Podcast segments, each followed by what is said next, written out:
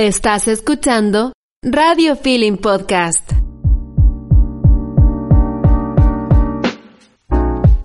Hola, hola. Les damos la bienvenida al podcast Cósmicas, un espacio de conversación ecológico sobre nuestro presente para mejorar nuestro futuro. Nos escuchan a través de radiofeeling.cl, disponible en Spotify y Apple Podcasts, conducido por Susana, Fran y Vivi. Hola chiquillas, ¿cómo están? Hola, hola Su, ¿cómo estás? Hola Vivi. Hola, ¿qué tal? Bien, gracias. ¿Qué cuentan? ¿Qué están haciendo? ¿Cómo se encuentran? Finalmente, finalmente, señoras y señores. Estamos llegando ya al final de la temporada.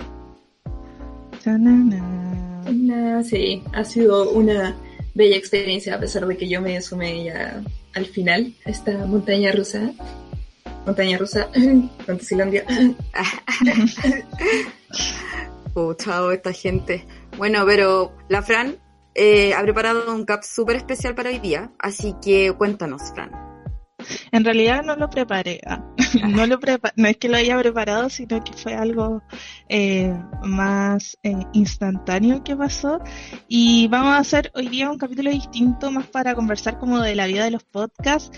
Y eh, trajimos a dos personas súper bacanes, así que voy a presentar a la Cami, que es directora de copadas.cl, y a Magdalena, parte del equipo de redacción de Copadas. Hola chicas, bienvenidas. Hola, gracias por la invitación. Hola a todas, muchas gracias. Muchas gracias por aceptar nuestra invitación igual. Sabemos que ustedes son, sí, ustedes son, eh, ahí llevan harto tiempo en los podcasts, no pensamos que nunca habíamos llegado tan lejos. bueno, eh, hemos estado escuchando eh, su podcast. Yo las escucho desde Copaz, las escucho desde que salieron en el Lalo Solte. Eh, ah, ahí ahí las conocí. Eso fue, fuimos con la Camila Monsalva a Lalo Solte, con la Lula y la Pau Molina, como en enero, febrero del 2019, me acuerdo. 2019, muchos años. Sí. Y, y bueno, también eh, viendo su página de Instagram, su página de, de ¿cómo se llama? De su página web, que también eh, ya es más nuevita. Eh, yo llegué a ella viendo como la bibliografía que tenían, eh, que era súper interesante, así que, bueno, quería saber cómo llegaron a eso y mm, acercándonos un poquito más a la sustentabilidad de las cosas, cómo, cómo aplican en su vida diaria o en copadas la sustentabilidad. ¿Cómo llegamos como al sitio web?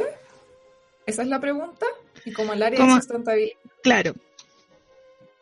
Algo así. Eh, ya. Bueno, partimos, como dijiste tú, como un podcast eh, con la Camila Monsalva, la Lila Osorio, la Toña González y yo, como un programa de la radio JGM del 2018, eh, para hablar temas relacionados con el feminismo, con las mujeres, y, de ahí se fue, mm, no sé, fueron como apareciendo distintas ramas de las que hablar, no podíamos hacer tantos capítulos solamente como hablando de eh, violencia de género, eh, inequidades y ese tipo de cosas, o como, pero igual finalmente el machismo como que trasciende distintas áreas de la vida y, fuimos ahí ya como hablando de educación sexual, educación cívica, derechos humanos y un montón de cosas, algunos temas como más light. Y, aprendíamos tanto en esos capítulos que yo decía como que mm, es necesario que esta información, porque como entrevistábamos a mujeres expertas en distintas áreas, en todos los capítulos, mayoritariamente en todos los capítulos, eh, quería como que se que traspasara el audio, como que la gente al buscar en Google alguna cuestión, que le apareciera la información que nos había dado esta experta en eh, sea cual sea la materia. Em, así que ahí decidí hacer el, sitio web de Copadas, que alberga no solamente todos nuestros podcasts, sino eh, las entrevistas, la, gran parte de las entrevistas eh, como editadas, transcritas y también como categorizadas según el tema, porque de una entrevista se pueden hablar muchas cosas, entonces ahí como que la idea era, era que toda la búsqueda de esta información fuera más fácil. Y, y después, bueno, se unió todo el equipo de, de redacción, que son voluntarias, como la Maida que está aquí y ya somos como 40 voluntarias y no solamente estamos creando contenido a partir de lo que hablamos en el podcast, sino contenido mm, exclusivo de copadas.cl. Así que es como un poco por este afán de seguir difundiendo contenido desde una perspectiva feminista, seguir como democratizando como el acceso a la información, a los textos. Ahí habían comentado como que llegaron por la biblioteca feminista, que pueden también encontrar como textos íntegros sobre el tema en el sitio web. Y, y así ahí fuimos hablando de otras cosas que no hablábamos necesariamente en el podcast. Eh, y, bueno, ahí la Maida integró, como que creó un poco como esta patita de, sustentabilidad, que ahí ella, si quiere, puede como desarrollar más un poquito cómo ha sido esa experiencia. Sí, Magda, cuéntanos. Ah. Bacán, feliz les cuento porque es mi tema favorito en la vida. Feminismo y sustentabilidad es como el mejor cruce de temas que existe.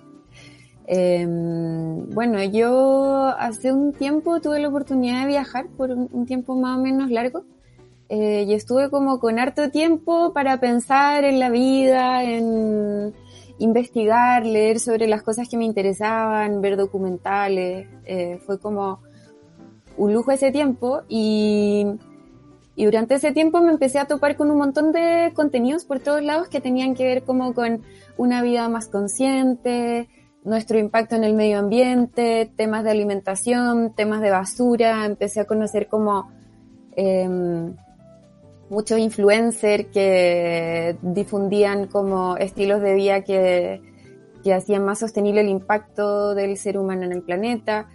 Y me pareció súper interesante. Antes yo siempre había tenido como una inquietud como por el tema, pero no, no ponía mucho en práctica nada especial.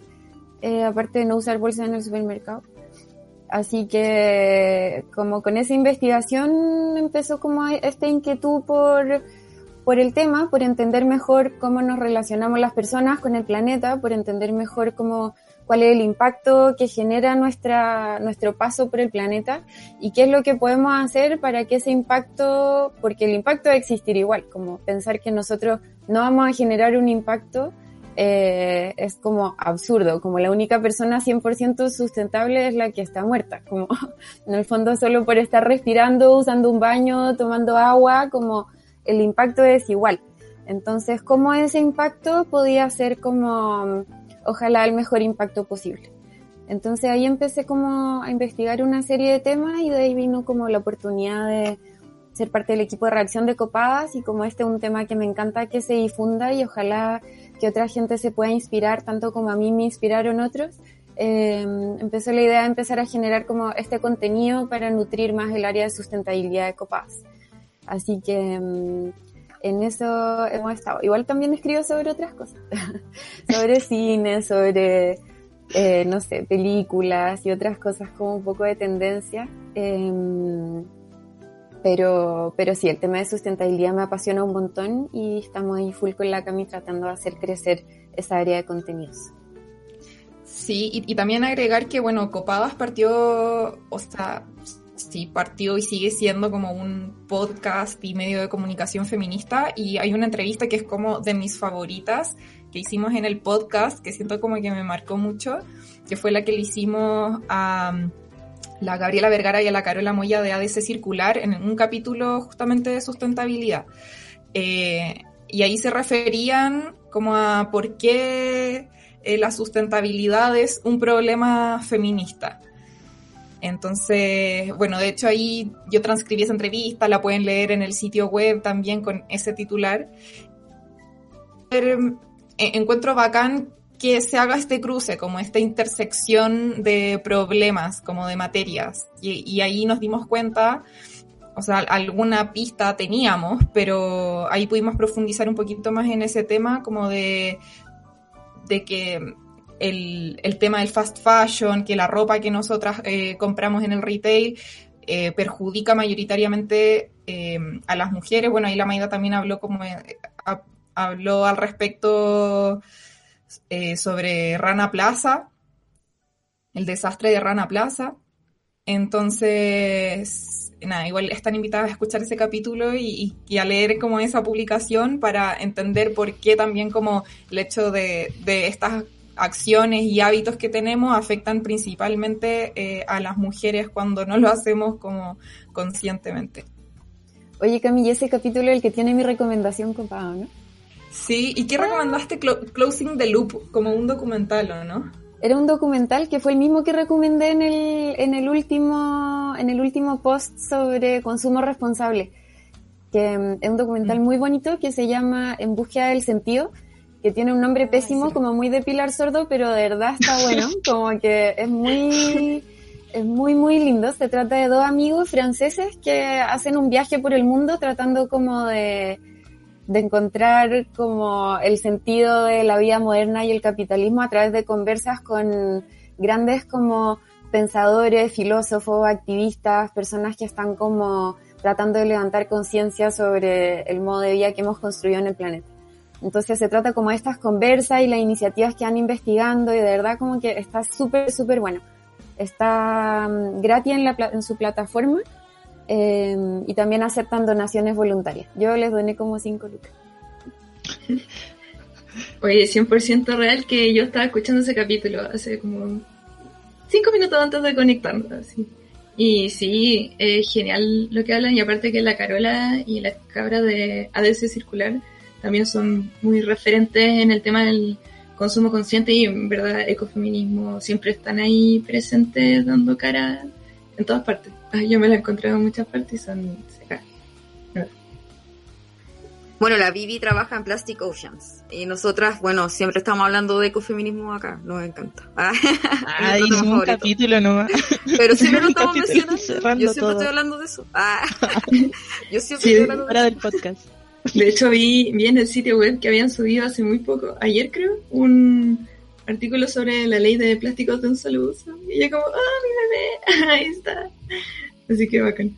La Vivi estuvo trabajando a full cuando, de hecho, no pudo asistir al podcast porque estaba trabajando a full con eso. Eh, no sé ¿qué, qué hiciste en realidad. Vivi así como en específico, pero sé que estaba ocupada trabajando para eso.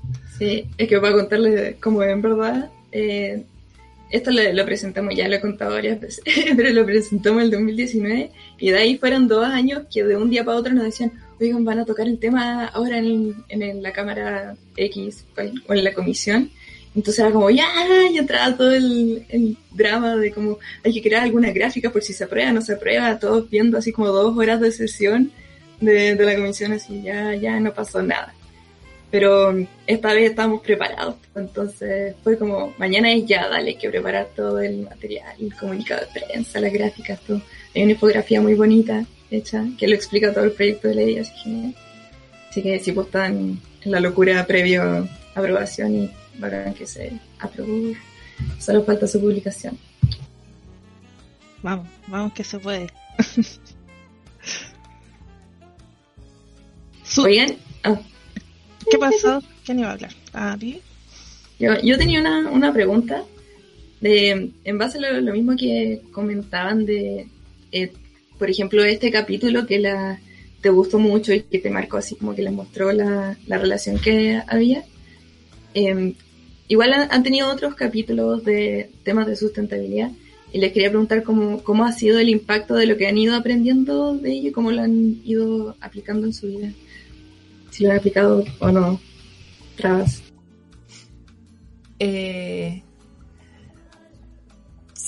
o sea, más que el capítulo en sí, es como lo que aprendo también fuera del capítulo. O sea, ya esa entrevista en particular, pero por ejemplo, para el capítulo de Fast Fashion, eh, más que la entrevista, que entrevistamos ahí a la Cata García, que también tiene como una. Mm, es como full.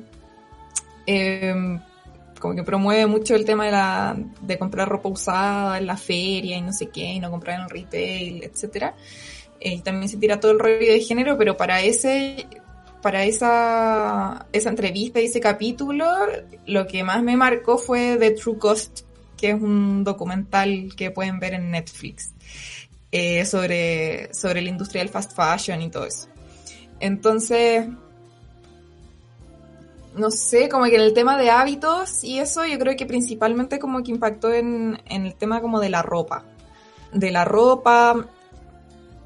Em, ¿Qué más? O sea, como que estoy pensando en otros aspectos de mi vida, así como de consumo. También impactó como en el tema de, consumir cruelty free, pero no, sé si está relacionado, quizá ustedes cachan más, pueden verle como una arista como de sustentabilidad, pero, pero así pensando como en mis hábitos de consumo, un poco en...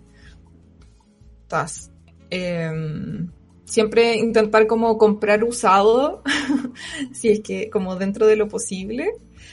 Y, y no sé, como que, y, y, también esto como de intentar tener cada vez menos basura. Ahora, ahora no hemos hecho esto porque estoy viviendo en un departamento, pero en mi casa teníamos una, una compostera, pero como que el primer intento no salió todo mal, pero en verdad era una lombricompostera. Eh, no. y, y, no pude hacerlo y gasté mucha plata en esa lombricompostera y después mi papá como no, pero si no está cayendo nada y medio como que la desarmó yo como pero no, ¿qué hiciste? Tiene otra vida, o sea, como que podemos intentarlo otra vez, eh, pero ahí como que tengo pendiente traerme y armar de nuevo esa lombricompostera para acá para tener los residuos orgánicos ahí pero envidio mucho a esas personas así que tienen así como su, su compostera comunitaria y simplemente como que bajan las cuestiones a la calle en la vereda eh, y, y, tiran sus residuos orgánicos. Me encantaría eso.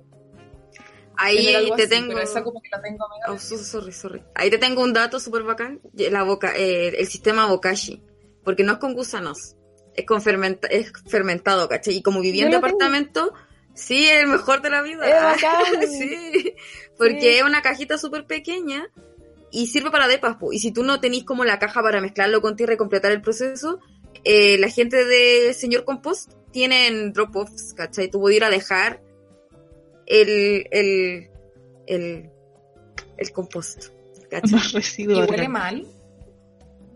Para nada, o sea, no huele a rosas, obviamente, pero el olor es fermentado, ¿cachai? No, no es malo, no es malo.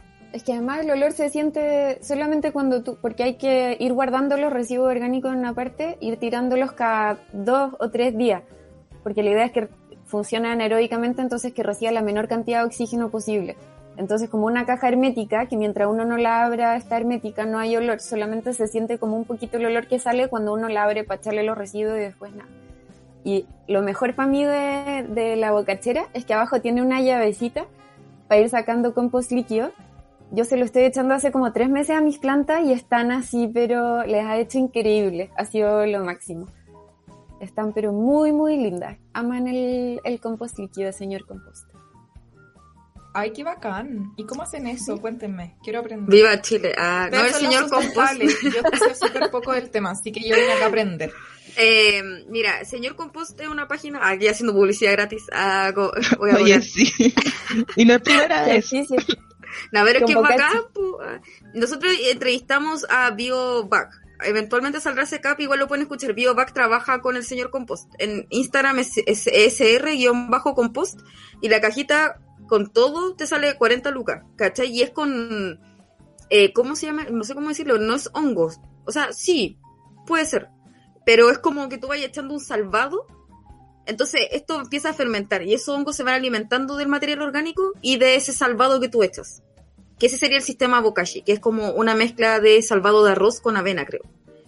Y bueno, tú... Una serrín, tiene como Claro. como de una, como unas hojitas así chiquititas, como entre unas ramitas y una serrín que se supone que está inoculado con este hongo que es el bokashi, que cuando uno, uno lo echa va como degradando los residuos orgánicos a una velocidad mucho más rápida que, que el compost tradicional. Yo creo que lo mejor de todo eso es que no tiene lombrices. Porque a mí me da, de verdad me dan pánico los, los bichitos, los respeto mucho y todo el tema, pero no, estar viendo ahí las lombrices, como, no, me, me moriría. Así que 100% support a, al señor compost. Yo el otro día estaba en modo lombriz, porque yo sí tengo lombricera. Y, y, y estaba sacando, eh, tengo de esos que, tienen como cajones, entonces lo estaba moviendo para arriba y sacando el otro y estaba ahí como, estaba eh, eh, sacando la lombriz, así pues estaba como, me decían ya toma acá y como con la lombriz así saltando. eh. Pero a mí me No, gusta yo no. así. Los otros bichos que hay no, no, me, no me simpatizan mucho, pero ya, en verdad. Oye, pero, pero el señor compost, ¿qué es? Como que me imagino un señor que se lleva tu compost. Eh, yo lo conozco bien porque además éramos, somos de la misma universidad, muy curioso. Eh, Puro éxitos, puro éxitos. ah, pura gente bacán. Eh, él fundó esta empresa, señor Compost, donde empezó como... Es, en verdad súper interesante lo que hizo señor Compost porque él empezó, fue el primero que empezó en Chile con un drop-off, como con un lugar donde invitar a la gente a que ellos mismos llevaran sus residuos orgánicos. Y a partir de la alimentación de esos residuos domiciliarios de personas, instaló su planta de compostaje industrial. Entonces, en verdad es bacán que él como que reentendió el modelo de negocios detrás del, del compostaje. Después vino Carubac, Vive Verde, como en el fondo un montón de empresas que empezaron como con retiros domiciliarios, con un montón de otros sistemas. Pero él en el fondo instaló la idea bajo el lema compostar es un recreo, de que era bacán como para la gente como llevar tus residuos a la plaza, como el paseo del domingo es ir con tus niños a agarrar los residuos que juntaste toda la semana y llevarlos a la plaza. Eh, y eso es algo como súper novedoso porque instala que en el fondo la gente también se haga cargo de sus residuos, que es algo que no tenemos como tan instalado. Es como yo puedo botar mis cosas a la basura, me desentiendo y con eso estoy, pero él instaló esta cuestión como de yo puedo hacer algo también, como puedo ser activo en el proceso de hacerme cargo de los residuos que genero. Eh, como no y solo, solo residuos.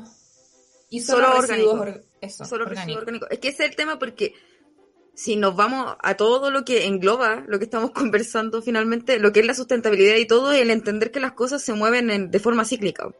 Por mucho que no hayan querido meter un sistema incluso del tiempo lineal, las cosas no son lineales, por la naturaleza no es lineal. Entonces, al final el llamado es a comprender que todo lo que nosotros hacemos tiene un impacto y que sí o sí va a llegar a nosotros de alguna u otra forma. La idea es que lo que llegue a nosotros de vuelta sea algo bueno, pues, ¿cachai? No una ola de plástico, que es como lo que la Vivi nos cuenta de, de lo que pasa en Rapanui, por ejemplo. No, sí, de verdad es muy rígido todo este tema, pero claro, el tema es que cuando uno bota los residuos, ya sean orgánicos o no orgánicos, te está ahí, quebrando como el ciclo, pues, porque al final siguen siendo tuyos, pues sigue siendo tu responsabilidad. Por eso es como el tema de devolver la responsabilidad de eso, porque no es como se acabó ahí, la, el- no es que desaparezca, ¿cachai? Sino que pasa algo después de eso. Y la gente no lo sabe. Bueno, y no es culpa de nosotros no saberlo, pero sí tenemos que ya empezar a hacernos responsables. Eso es como lo que decimos en el podcast todo el día.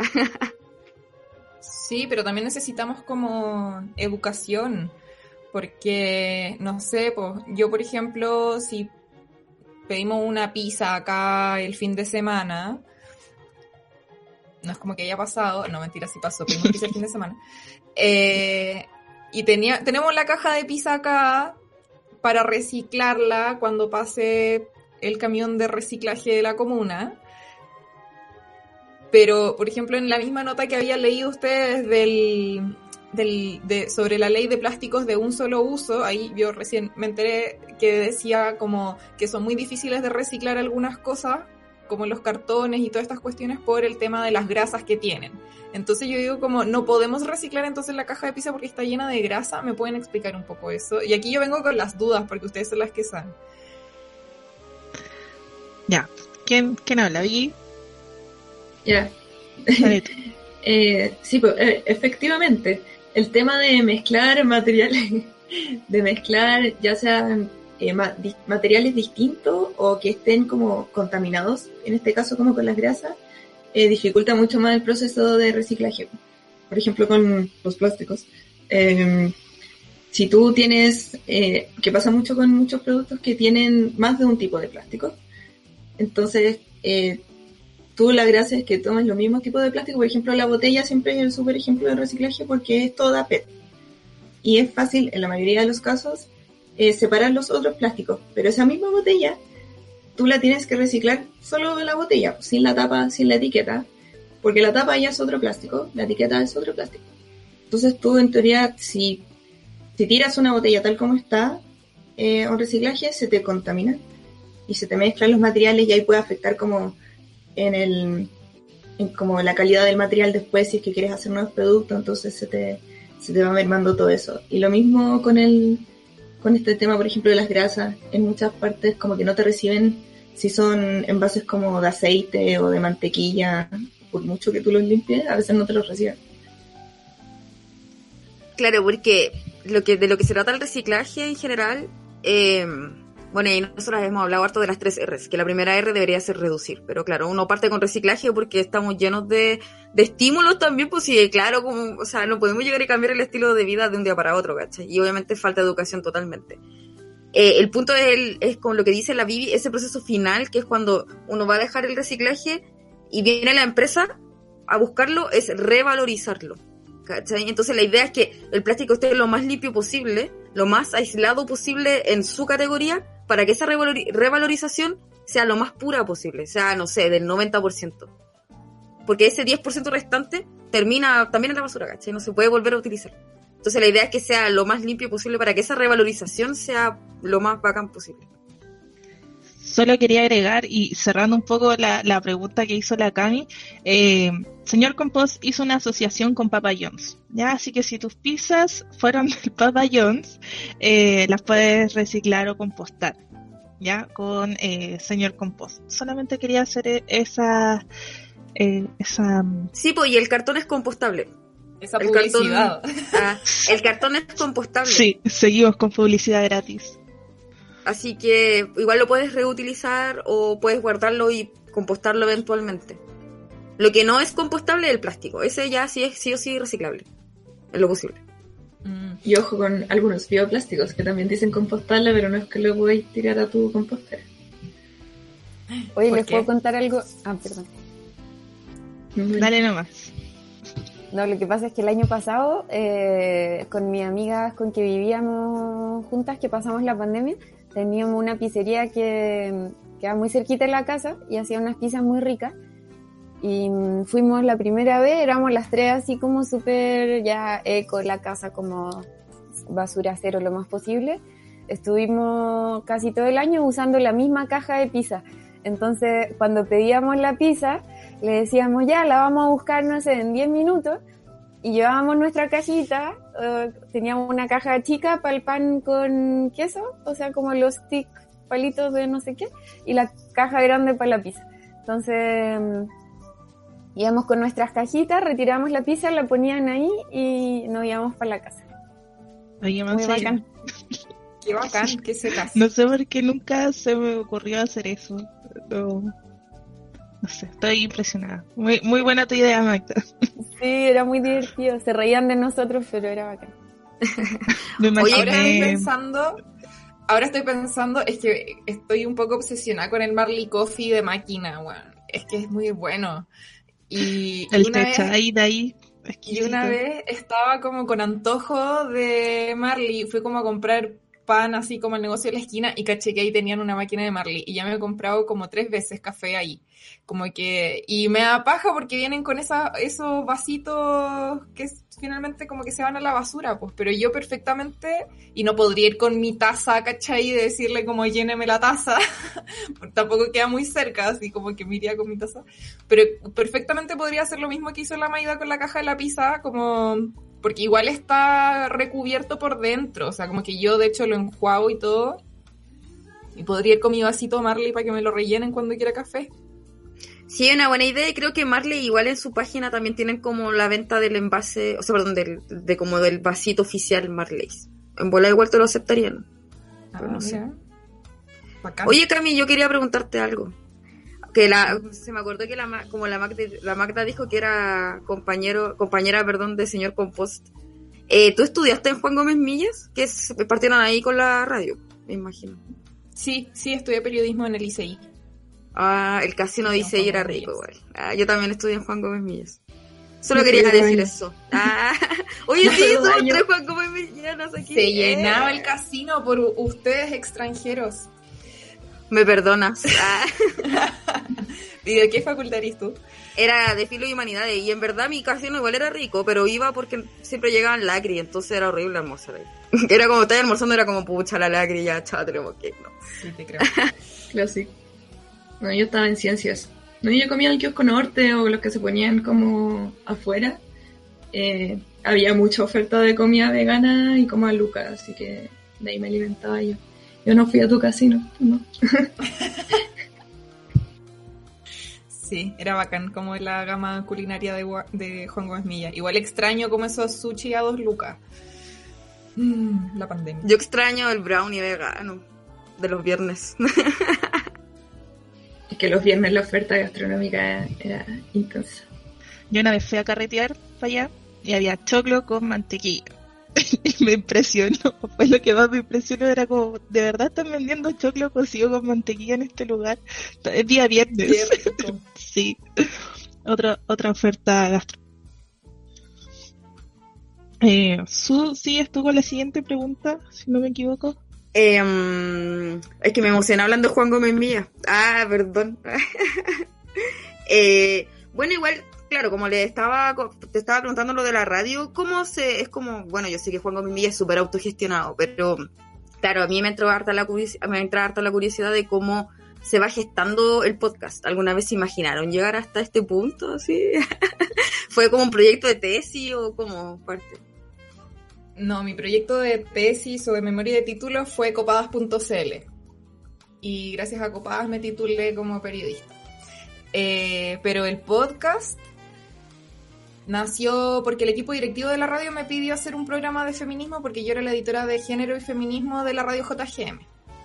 Eh, y, y eso, y ahí convoqué a mis amigas, la Lila se sumó después del primer capítulo, que era de mi generación, y entre ellas no se cachaban entre sí, pero muy como que mm, elegí talentos. Ah, no, como, no sé, pues mujeres motivadas. Eh, la Camila también tenía como otro, mm, una cuestión que se llamaba que se acabe derecho, eh, en la que también hacía como lives en su, la facultad de derecho, o sea, transmisiones, no sé, para las elecciones internas y cuestiones así, entonces era como ya esta persona habla de corrido frente al micrófono y puede ser chistosa. Eh, y aparte como que igual sabía de feminismo y eran como personas con quien me iba en la bola como conversando sobre esos temas. Y, y la Toña, nada, pues motiva con todo siempre, así que las elegí, las elegí, allá, las apunté con mi varita mágica, no, eh, les pedí a ellas, les pregunté si es que querían hacer esto y nada, pues apañaron.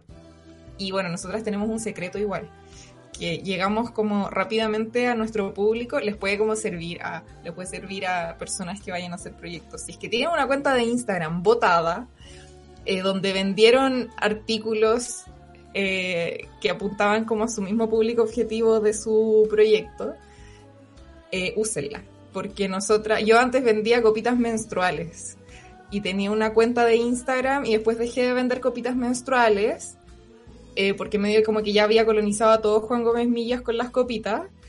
Y, y después dejé de vender copitas, fin.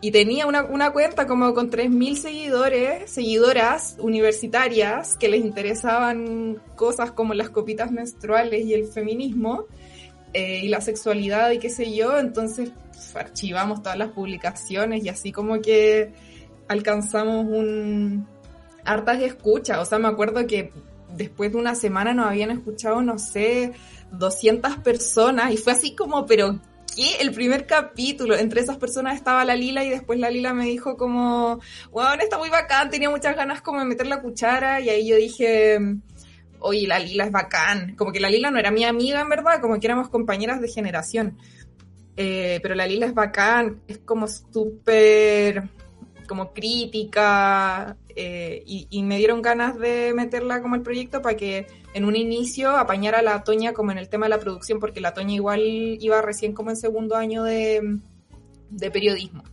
Entonces, para que la apañara y finalmente ya se fue dando y todas está, terminamos hablando en el, en el podcast. Pero nada, así se dio, así se dio y me acuerdo que cuando hablamos, como el primer boom, fue cuando hablamos con la Constanza del Rosario sobre placer sexual.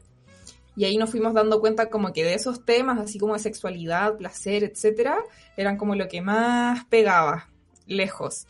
Y onda, ahí en una semana teníamos como mil escuchas y fue así como, pero, ¿qué onda esto? Y después ya, nada, como que así fueron como algunos pics. Después invitamos a la Cotineja, por ejemplo, al programa.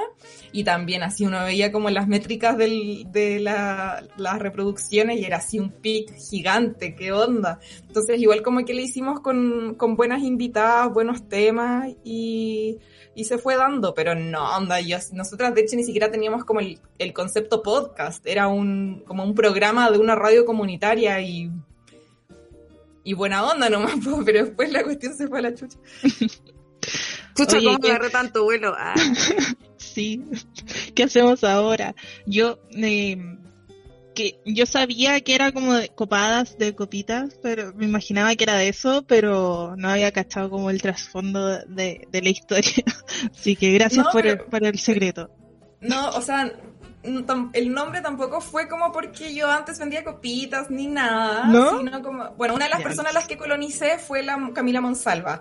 Entonces ella propuso así como y algo como relacionado con la copita, pero el tema de la cuenta de Instagram no sé si tenía que ver, pero como que ahí gracias a mí conocí a la copita y me acuerdo que primero como dijimos coperas y fue como no van a pensar que estamos borrachas. y después fue como ya ahí copadas y como que medio que nos resonaba algo y, ya finalmente quedó.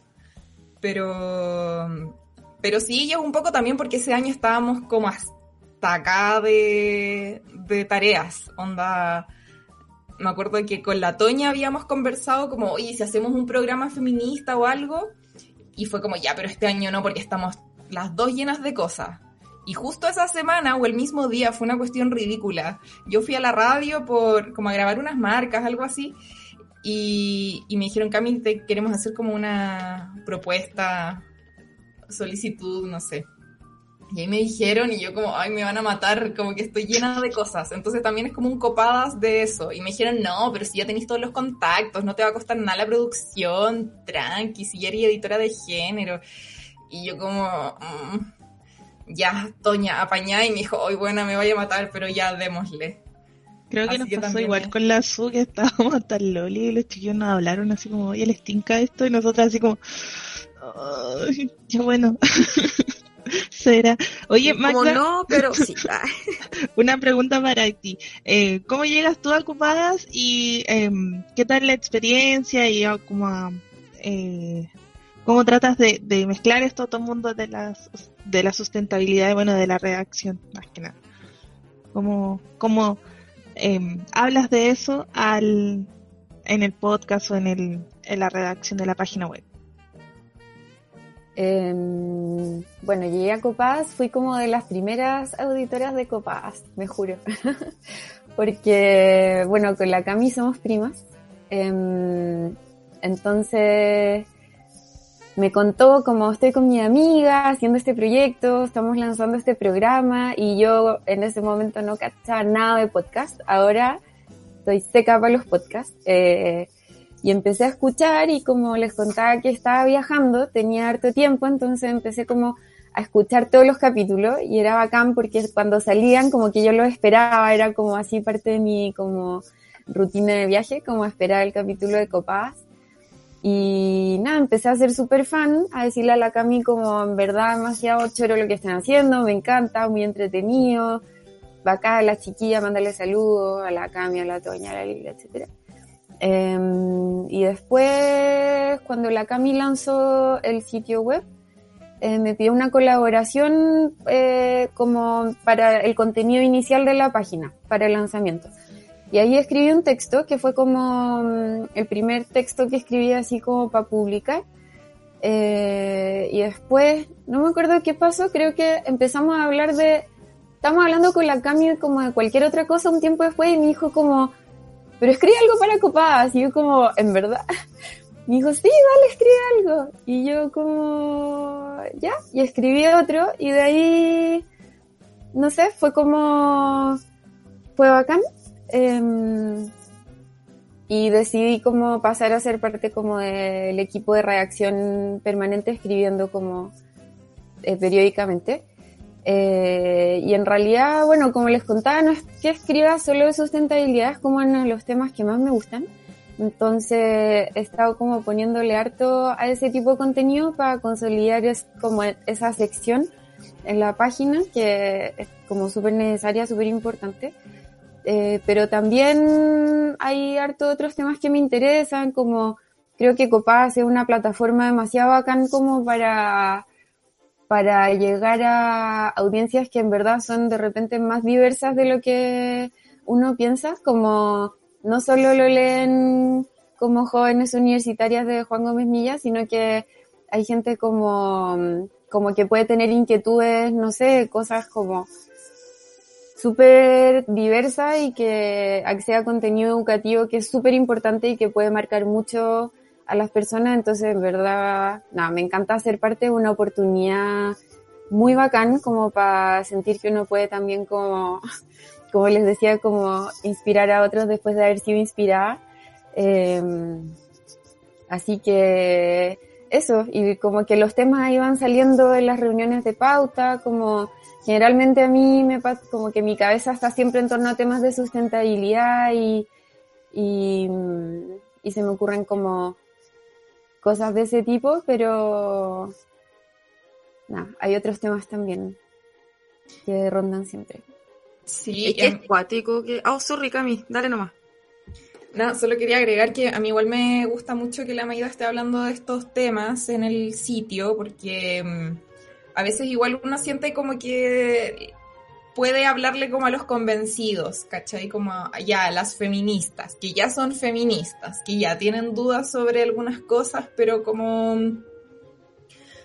Pero quizá el tema como de feminismo y sexualidad es como muy simplemente como muy cerrado, no sé. Eh, pero por eso me gusta que como aprovechar de educar a estas personas sobre estos otros temas y que vean que también es importante.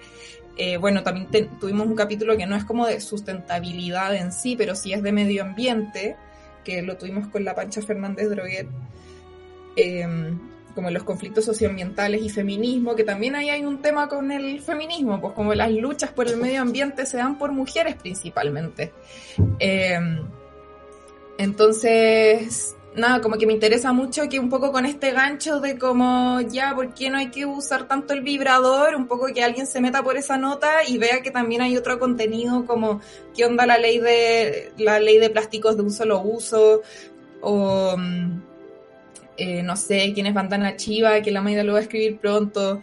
Eh, entonces, yo creo que como que me gusta que Copada sea como este espacio diverso de, no sé, pues como que alguien entra por Grey's Anatomy y, y mi sueño es como que se quede leyendo el resto de los temas que tenemos. Pues. We did. ¿eh? es que sí, pues porque al final lo que le iba a decir a la Magda es que cuando uno entra, porque al final yo también entré por el feminismo a esto, ¿cachai? Es como, como que entráis y ya solo te queda seguir mejorando y eventualmente llegáis a la sustentabilidad y te das cuenta de que, bueno, es como un proceso, un ciclo al final. Así que qué cool que vayan integrando más espacios. Igual cualquier cosa, eh, si tenéis dudas sobre reciclaje, puedes ir a nuestro Instagram, tenemos muchos tips y nos podéis preguntar directamente, nosotros siempre estamos ahí contestándole a la gente. Igual podríamos hacer un capítulo, ah. un capítulo de Grey's Anatomy sustentable. Ah. ¿Cómo puede ser Grey's Anatomy sustentable? Yo sé que donan toda la ropa que ellos ocupan. ¿Cachai? He visto enfermeras y teams aquí en Chile que tienen, que tienen la ropa, eh, los buzos, todo este de enfermeras que la, ocupan aquí en Chile también. La venden como la ropa americana y todo eso. Así que no es que me haya comprado, pero conozco gente. Qué heavy. Es como, onda, ¿cómo Grey's Anatomy puede ser aún mejor serie? como la mejor serie del mundo. Así es, sí. Eh, bueno, chicas, para ir cerrando, no sé si quieren dar em, eh, sus redes sociales para, para fomentarlas eh, y, no sé, algún comentario en general que pueda inspirar a otras personas a escucharlas o hacer más sustentable. Eso. Dale, Maida. yo me quedé con algo entre lo que dijeron que fue como no hablarle solo a los convencidos, sino que alguien entre y pueda encontrar como dimensiones distintas. En el fondo la sustentabilidad no es solo la basura o la alimentación o, o en el fondo compostar o reciclar, que son componentes súper importantes, pero para mí la sustentabilidad está como en la forma en que nos como que paramos en el mundo, como construir relaciones de amor, de respeto, también es como construir sustentabilidad. Eh, creo que construir calidad de vida en base al trabajo, a la relación sana con el cuerpo, a la salud mental, también es sustentabilidad. Eh, como que siento que hay dimensiones como infinitas de lo que es ser una persona más sustentable en el mundo, como no solamente los temas medioambientales, pero en el fondo para construir una, una vida más sana y una vida más armónica como entre nosotros y con el medio que habitamos, eh, hay que trabajar como multidimensionalmente. Y creo que eso es súper importante tenerlo en cuenta porque como es fácil eh, como quedarse en, en los temas como, no sé, más típicos, eh, pero no tenemos que olvidarnos de que tanto el medio como nosotros somos seres como completos y complejos y que el trabajo es como desde muchos frentes. Y ahí también como que me agarraba lo que decía la Cami, como que uno entra y empieza a encontrar contenido que tiene que ver con sexualidad, con cultura pop, con literatura, con arte, eh, con eh, salud, como distintos temas que me parece que también van construyendo como relaciones y aspectos más sustentables de lo que somos nosotras como mujeres. Así que invitadísimas a revisar copas.cl. Sí, bacán. Qué lindo, qué inspiradora la Maida. Yo solo les, iba, les, iba, a decir entrena copadas.cl. Eh, Ahora eh, tendré que decir algo más. Sí, parece que no. En verdad, como un poco en la misma línea. Siento que nuestra generación como que siento que, que, esto de ser una persona mala onda o ser como, ay, no estoy ni ahí con nada, como que siento que fue cool en, no sé, los 90, pero como que ya ni cagando es cool. Y, y creo que en Copadas buscamos un poco informar y reflexionar sobre formas de relacionarnos mejor, el tema de la responsabilidad sexoafectiva, eh, bueno, la violencia de género en sus múltiples formas, etcétera. Y también como toda la sección de estilo de vida, de una alimentación más saludable, el tema cruelty free, qué sé yo. Entonces como que creo que nuestra eje como para construir y crear contenido es básicamente como promover valores que nos hagan como mejores personas, eh, como en un aspecto súper integral, como las series que recomendamos también promueven valores o, o las reseñas que hacemos eh, también como que integran reflexiones que, que son, no sé, como que nos hacen crecer y nos nutren como personas jóvenes millennials que somos. entonces, por eso por eso están como súper invitadas a no solamente escuchar el podcast, sino ver todo el contenido hermoso que tenemos en el sitio web, porque, porque queremos seguir creando contenido que, que promueva los derechos humanos, promueva un consumo como responsable y consciente. Así que yo creo que si están escuchando este podcast va a ser como totalmente de su, de su gusto. Sí, totalmente. Sí, al final lo que está en crisis la urgencia es precisamente la nutrición de todo, en todas las perspectivas, no solo la alimentación. Mm. Ah, qué lindo Sí, la sudable precioso. La nutrición multidimensional. A mí siempre me inspira. Me dicen, ah, me dicen Romeo. Ah. Bueno, chicas, eh, muchas gracias por, por estar aquí, por eh, haber aceptado la invitación y por la conversación. Nos quedaríamos hablando para siempre, pero eh, no se puede. La, la Cami tiene que hacer, la Magda también, así que muchas gracias por haber estado aquí y, y eso, que estén muy bien, cuídense. Tomen agüita y todo eso. Sí, bacán, chiquillas, lo pasamos bacán. Muchas gracias. Muchas gracias. Nosotras igual, gracias, se pasaron de verdad. Muchas gracias. Bacán. Ahora Uy, perdón, ¿cuándo podemos escuchar el, el episodio? Le avisamos por mail. ¿Ya? Yo les aviso por mail, no hay problema. Así que eh, para ahí, para que hagan una historia o algo invitando a la gente. Buenísimo. Eso. Muchas gracias, chicas. Estén bien. Ya, saludos. Chao, chao. Chao.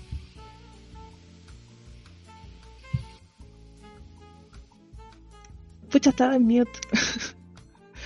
Eh, estoy colapso. Ah. ¿Por qué colapso y...? Ah. Oye, pues, me estamos ah, grabando el capítulo. Seba, por Dios. Ah. Ah, Parece ¿verdad? colapso. Oh, ¿verdad? ¿Dónde estoy? Yo estoy en dos partes. Hola. La siamesa. Ay, no, pues espérate. Voy a poner mi guitarra en esa otra parte. Weón, he tomado mucha agua. Te vaya a hacer pis, como yo. Sí, de hecho. Oli, oli. Ah, miren qué lindo. Oh. Oye, sí, ¿te la compraste nueva? No, esta es antigua. La tengo desde hace como hartos años. Ah, entonces yo pensé, que la estaba, yo pensé que la estaba mostrando porque era nueva. Ah, no, le estaba poniendo en la cámara para que hablara. ¿Qué? ¿Qué? También puedo poner eso. ¿Ya viste? Está ahí. Ese Susana. ¿Han comprado algo para el Cyber? No, no, porque vida consumista no, ¿cachai? Estamos tratando de eliminar el capitalismo aquí. Ah, ¿Sabéis qué me compré? ¿Sabéis qué me compré? Me compré una aspiradora porque soy una mujer madura, adulta. ¿La aspiradora robot? No, no, ah, no. entonces no me importa.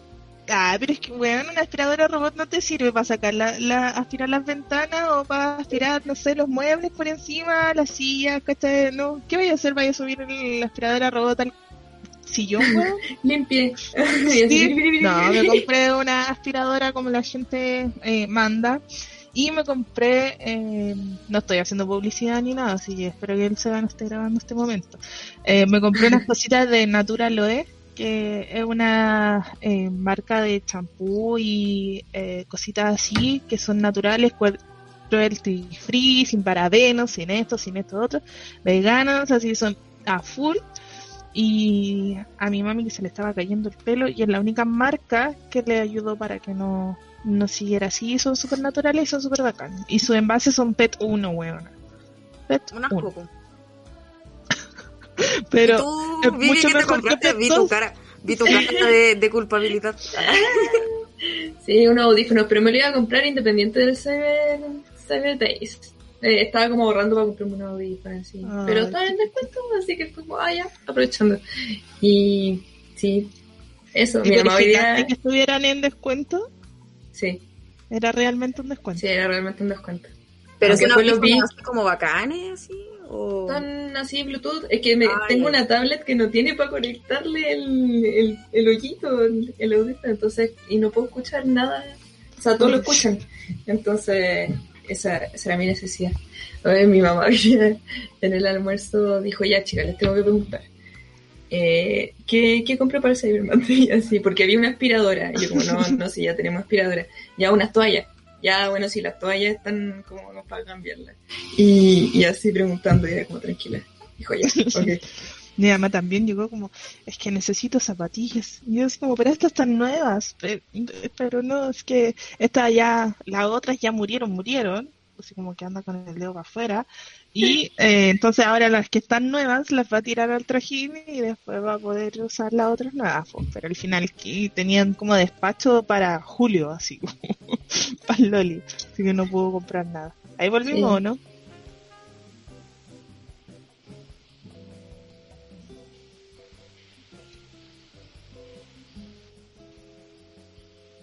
¿Qué hago? ¿Qué hago?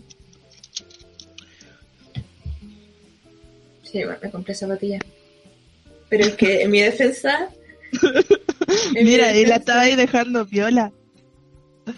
Sí. En mi defensa, yo tengo muy poca ropa.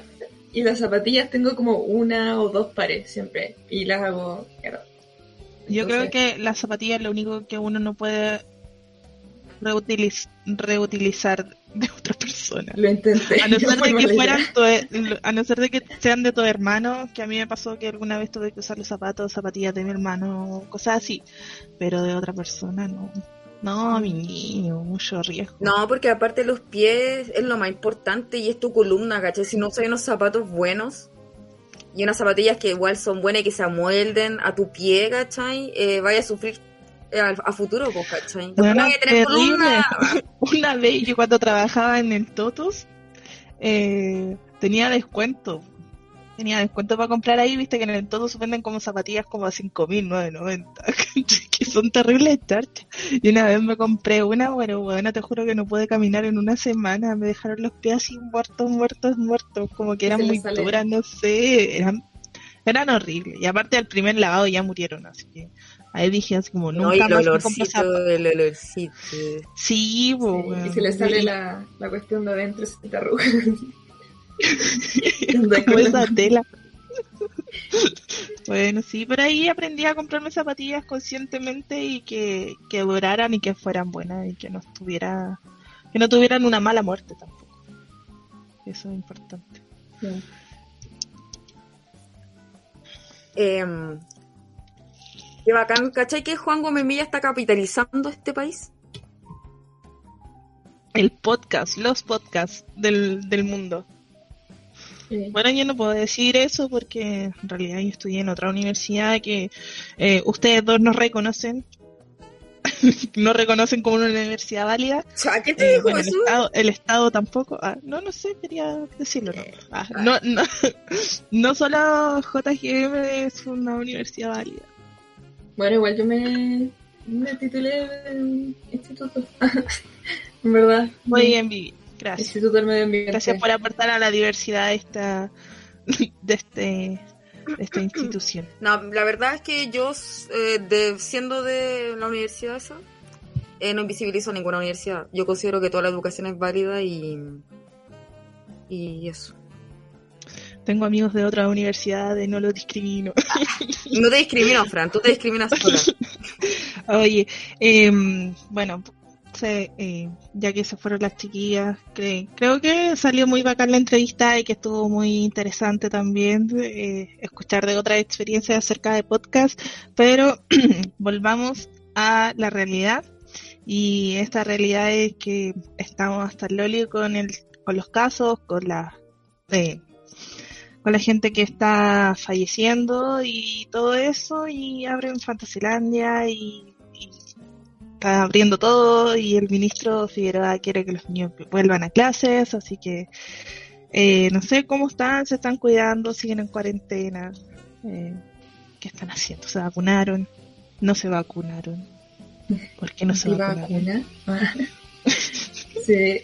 em, a mí, yo estoy en la situación de que eh, estaba, eh, cuando estábamos como modo fase 3, así, cuando, cuando hacía podcast, ahí que era todo más como, oh, estamos mejor. Eh, como que ya me tuve que agarrar el ritmo después de un año estando encerrada, a salir, y fue como, ya estoy bien, y después me encerraron, nos encerramos de nuevo. Entonces ahora como que igual estamos fase 2, por ejemplo, a la oficina, puedo ir. Onda, es como camino fase 2. Em, pero no, no quiero. Es como que siento que voy a salir y me dan encerrado de nuevo. Entonces, estoy en ese dilema. Pobrecita, está. bueno, a nosotras no nos van a abrir la oficina luego, pero yo como que también ya tengo ansiedad. Como que ya no quiero ir. Como si la abren, no, no quiero ir, por favor. Como que me da mucha pajita juntarme.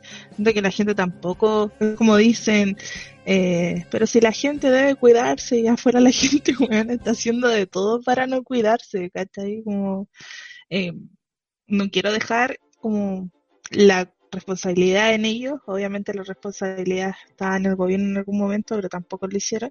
Sí. Ta- también me pasa un poco lo que te pasa a ti de, de no de no querer salir por ahora. Sí, no porque estemos en fase 1 y todos. Yo estoy en fase 1, pero aquí andan todos así para la. Susana, ¿qué tienes que decir? Yo quiero decir que no le creo a la OMS. La OMS es un organismo capturado Comunista, por el comunismo comunista. Por el comunismo chino. Xi Jinping quiere dominar el mundo. Y todo esto es una farsa para instalarnos chips. en- Susana Yuninis. Eugene. No, ¿Cómo mentira. La verdad es que, no sé, Yuyunis nada más. Así. El otro día una amiga me preguntó, ¿y te vacunaste? Y yo así como, no, obvio que no, porque yo vibro alto. ¿Qué te pasa? Ah, Bueno, Dalai, Dalai Lama se vacunó, pues weón, y es el ser humano que vivirá más alto en el mundo. ¿Dalai Lama está vivo? ¿Es una momia? Eh, uno de los Ah. de los la- uno de los Dalai Lama, el representante Ah, de ahora de Dalai Lama. Ya comprendo. No, sí me vacuné. eh, yo no tenía, no tengo ninguna enfermedad de base, así que tuve que esperar a que se abriera el proceso para gente de mi edad y eh, me demoré como tres horas. Me demoré como tres horas porque estaba igual lleno, pero estaba lleno de gente adulta que fue a vacunarse justo porque anunciaron la cuestión del carnet verde y fue como, ya, sí, porque podemos viajar. Entonces estaba lleno de esa gente. Y estábamos todos los de mi edad, así terrible, como señoras muy educadas alegando. Así como, "Ay, sí". ¿Dónde está la Pfizer? ¿Dónde está la Pfizer para ir a Europa? A la España, a la España, a Italia. Yo dije, esto van a terminar aprobando igual la Sinovac porque eh, Europa necesita el turismo, ¿cachai? No se va a quedar con la mitad de población con que no pueda viajar. Evidentemente en algún momento van a aceptar la, la Sinovac igual. Pero bueno, ¿quién le va a hacer caso a mí que estoy aquí transmitiendo ideas de un podcast y no de, de la OMS ni mi organismo internacional importante. Bachelet, sálvanos. Ah, señora Bachelet, haga algo. Oye, Oye, es de la. ONU, no de, no de la, de la. ONU. Sí. Pero igual está envejeciendo muy bien el gobierno de Bachelet. Como que la loca no está haciendo nada y aún así siguen, a- siguen aprobándose sus leyes y poniéndole urgencia a las leyes que ella pro- promovió. Así que, bueno, señora Bachelet, siga, no haga nada. Estamos bien así. Estamos avanzando. Em, eso, em, no sé si tienen algo más que agregar acerca de las vacunas, del podcast o de los contagiados. Yo solamente quiero decir que ¿Tú de se cuiden. Sí, estoy hace rato. Tengo, tuve prioridad por otros motivos. Así Mm. que mm, ya estoy lista y sí he conocido gente antivacuna, pero claro, por lo que decía la SU, el pase de movilidad se, eh, fue realmente un motivo para que la gente se fuera a vacunar. Así que, Oye, yo no conozco a nadie antivacunas, necesito preguntarte qué es lo que piensan. Es que yo no lo entiendo. Yo lo único que dije fueron memes, pero no conozco a nadie que de verdad piense esas cosas. Bueno, mi primo es eh, enfermero y antivacuna. Dijo que no, no estoy ni ahí con que experimenten conmigo. Y fue como, ya, no, no puedo más. Y, y no, y si nombro a la otra persona me voy a meter en, en, en problemas. Eh, así que Este cagüín lo necesito por interno. of, of course. Y bueno, eh, esas dos personas, y claro, la, la coinciden en que como que no quieren experimentar con ellos, eh, no quieren, eh, quieren como esperar un poco más o que, no sé, todo eso, pues, que, no quieren que sea un chip, no quieren ver los eh, resultados adversos, eh, o como que quieren esperar más o menos. La confianza de la gente en la vacuna. Y yo solamente quiero decir que hay una chica en Twitter que algún día la voy a la voy a nombrar bien que se llama Isidora pero es trabaja como en todo esto de la biología los microorganismos y todo esto y es súper clever. Y la chica explicó así como hizo hilos de cómo funcionaba cada vacuna y por qué mm, eh, por qué una era mejor que la otra y cómo funcionaba cada una de ellas. Y bueno eh, la Sinovac eh, es una mm, es una de las eh, vacunas de la escuela, de la vieja escuela, ¿cachai? Como, como que ya su mecanismo de producción ha sido probado. Entonces, claro, puede que no sea la más efectiva, pero es la que menos riesgos vamos a tener a largo plazo, porque la Pfizer es más experimental, la AstraZeneca es más experimental, entonces, eh, si bien son buenas, tienen mucha más efectividad, no sabemos al final eh, cuánto va a durar el efecto que producen y etcétera, etcétera. Entonces, eh, yo creo que la Sinovac la tenían ahí nomás por, por que era de China. ¿Cachai? No, y los chinos. Los chinos. Los chinos y ahora que se viene la gripe aviar, bueno, terrible. Oye, con esa de las vacunas, igual. eh, al final yo me terminé vacunando por algo muy random. ¿Verdad? Nada que ver. Porque mi mamá. Mi mamá. eh, no es antivacuna, pero se desmaya con las agujas. Eh, así, 100% real, se desmaya. Eh, ya sea si la pinchan a ella o, o a mí, es algo como muy raro, así como de sangre Pobrecita. se desmaya. Entonces yo la acompañé. Y, y ella igual había ido ya una vez antes Y ella quería la Sinovac por esto mismo, pues como porque el otro era experimentar y él la reina mensajero y no sé qué, y no, Así no, no, no. Entonces, fue una cuando le tocaba, así como fecha fija que le tocaba, y tenía solo la Pfizer, no tenía la otra, y fue como, ah, no, yo me voy. Entonces, después la segunda vez que así fue, ahí, ahí yo la acompañé, mi papá no podía pasar así porque ya estaba como vacunado. y. Em, y y la acompañé y fue como, ah, ya, ya puse el brazo así, toma, y ya tengo mis dos así. Pero bueno, sí, mi por ser como cuidadora de tu mami. A una, a una tía que fue a vacunar a mi abuelita también la vacunaron al toque, así como en febrero. Le dijeron, ¿y usted la cuida a ella? Sí, ya, vacunas. o al toque. Así que eso. Eh, bueno, vamos cerrando el capítulo porque igual nos hemos pasado harto, no quiero que quede tan largo. Ah, eh, así que eso, ha sido un gusto estar con ustedes compartiendo como cada miércoles a través de radiofeeling.cl. Nos pueden buscar en el Instagram de Radio Feeling CL. Eh, a la Vivi, no sé si quieres pasar algún Instagram, haz una seña. Eh, obviamente vayan a vernos a arroba basura cósmica, eh, compren las cositas de punch.natural, los batidos que son muy ricos. Y eso, Vivi, dale. Ya voy a hacer un, experimento, una, a ver si funciona. Eh, no, nos pueden seguir en un Instagram de, baile que se llama Biggie Dance. Es V-E-E-D-A-N-Z. Bastante extraño, pero así se llama. Están ocupados el resto. y, y de pasadita pas, eh, paso el dato de que desde Plastic Oceans tenemos TikTok. Nos estamos muriendo de segundo, así que para que nos sigan ahí tenemos una cabra, la Cata, que es nuestra experta en TikTok, que está haciendo ahí contenido, bueno, para que lo sigan también. Es Plastic Oceans CL. Perfecto. Su, ¿quieres agregar algo más? Eh, nada, que se vacunen, por favor. Sí, cuídense mucho. cuídense mucho, salgan con la mascarilla arriba de la nariz, por favor. Eh, y los casos van a seguir en aumento, así que lo único que podemos controlar es el costo humano que, que va a dejar esta pandemia. Así que eso, cuídense harto. Eh, tomen agüita, enderecen la espalda, hagan deporte, no sé, coman sano. Así que eso, chao chicas. Chao, cuídense, nos vemos. Chao.